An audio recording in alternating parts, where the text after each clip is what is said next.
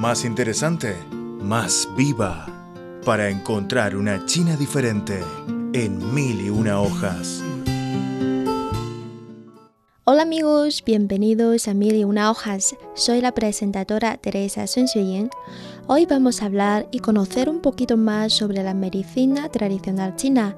Por eso está con nosotros la doctora española titulada en medicina tradicional china, Cristina Valvertu Pajes.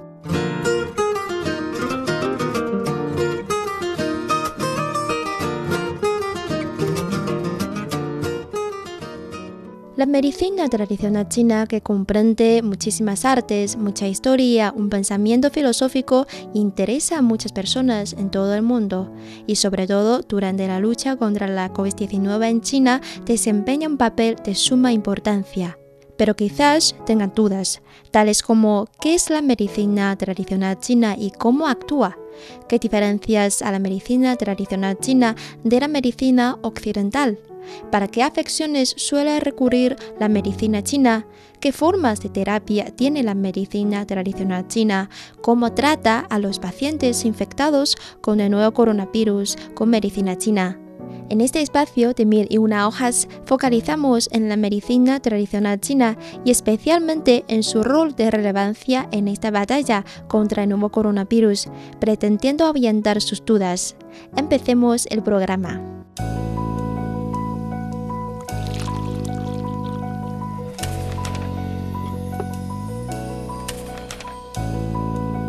Mil y una hojas. Una China diferente en cada hoja.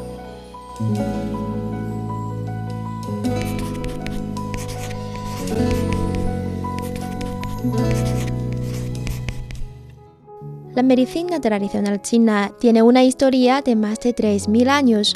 Hoy en día todavía juega un papel importante en el sistema de salud en China. La mayoría de los hospitales chinos tienen farmacias que ofrecen ambos medicamentos modernos convencionales y preparaciones de hierbas de la medicina tradicional china. Cuenta con una amplia gama de prácticas médicas, incluida la medicina a base de hierbas, la acupuntura y moxibustión, ventosas, qigong, terapia de masaje, terapia dietética, etc.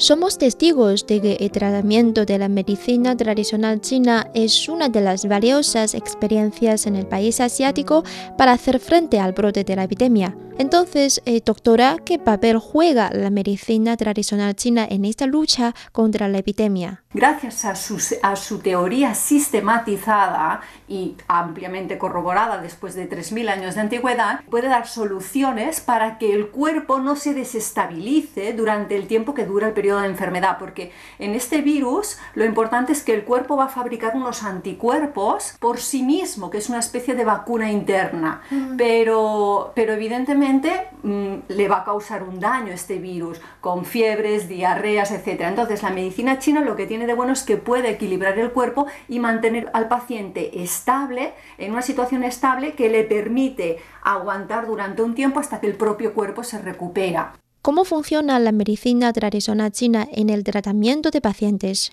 Tenemos medicinas de prevención, ¿eh? que podrían ser pues, una especie de, medicinas como las complementarias que utilizan en Occidente, como la vitamina C para subir el sistema inmune.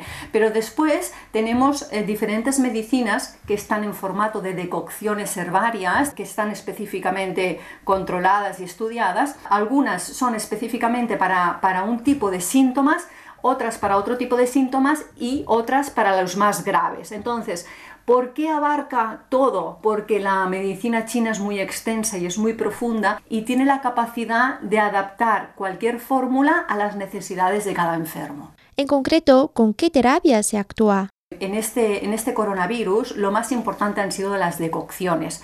Eh, la acupuntura sí que da soporte en este caso, pero eh, estamos hablando de un estado de emergencia. Entonces, eh, en un estado de emergencia yo tengo un paciente que está en un estado agudo y que está grave. Lo más importante es estabilizarlo y esto lo consigo con las fórmulas de hierbas, porque son mucho más rápidas y mucho más potentes. Y luego sí que le puedo poner acupuntura o le puedo hacer un pacuar o le puedo hacer un guasha, que también es muy efectivo en este coronavirus. ¿Cómo se combina la medicina china con la occidental? Eh, los pacientes que estaban menos leves solo con medicina china ha sido suficiente, los que estaban un poquito más graves no han pasado a estar críticos y los que han estado críticos muchas veces eh, el tratamiento combinado de las dos medicinas ha sido clave y súper importante.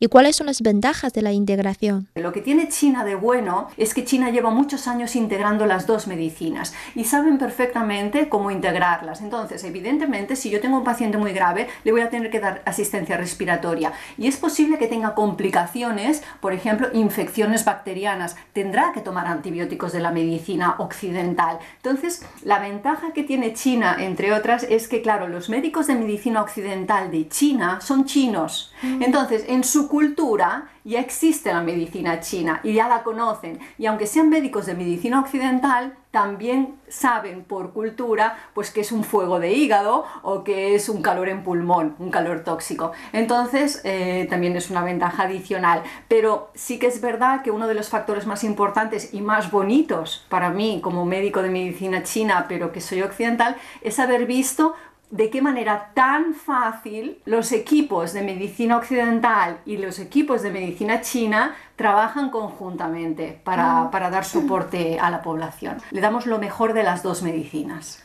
pero no es acogida 100% en la comunidad internacional. ¿Cómo ve el escepticismo de la medicina china? Que haya escepticismo es algo totalmente normal y nosotros no nos debemos alertar ni tampoco debemos preocuparnos mucho. Yo siempre digo que la medicina china es la jefa. Entonces, la medicina china no necesita que yo la defienda, porque se defiende sola. Ella existe si yo creo en ella o no creo en ella. Entonces, mm, no hace falta que yo vaya a defenderla porque es muy grande, ¿no? Entonces, por eso digo que está bien, si los países no, no tienen escepticismo, es normal, pero si ellos quieren que nosotros les expliquemos cómo funciona la medicina china y cómo la pueden utilizar, la puerta está abierta. Pero sí que es verdad que esta situación de emergencia nos ha dado la posibilidad de mostrar al mundo y de darles oportunidad de que puedan probar la medicina china de una manera muy fácil. ¿Por qué lo digo? Porque otros países, por ejemplo, no tienen las decocciones, porque hay muchas plantas que en otros países no tienen. Y ahora mismo no es el, no es el buen momento de ponernos a estudiar eh, materia médica china, ¿eh? porque lleva muchos años y ahora no es el momento, estamos en estado de emergencia.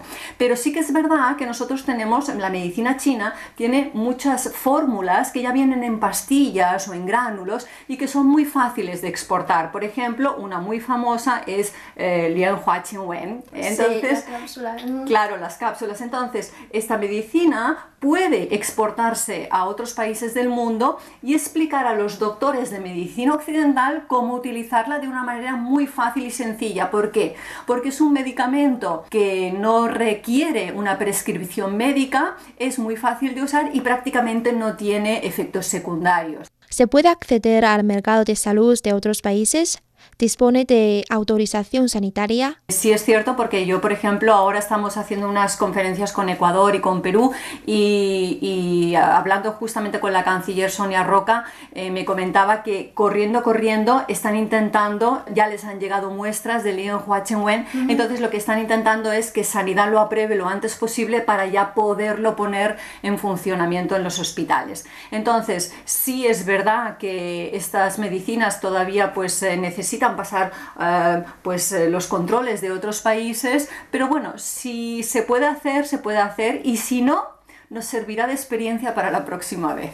Doctora, muchísimas gracias por acompañarnos y bueno, comentarnos sobre lo que son curiosos en la medicina tradicional china para la audiencia. Y para todos ustedes, esperamos que todos mantengan sanos y saludables. Hasta pronto.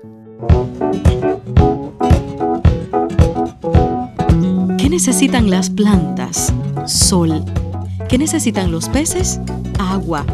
¿Qué necesitamos nosotros? Una vida colorida, con música, sol y amor.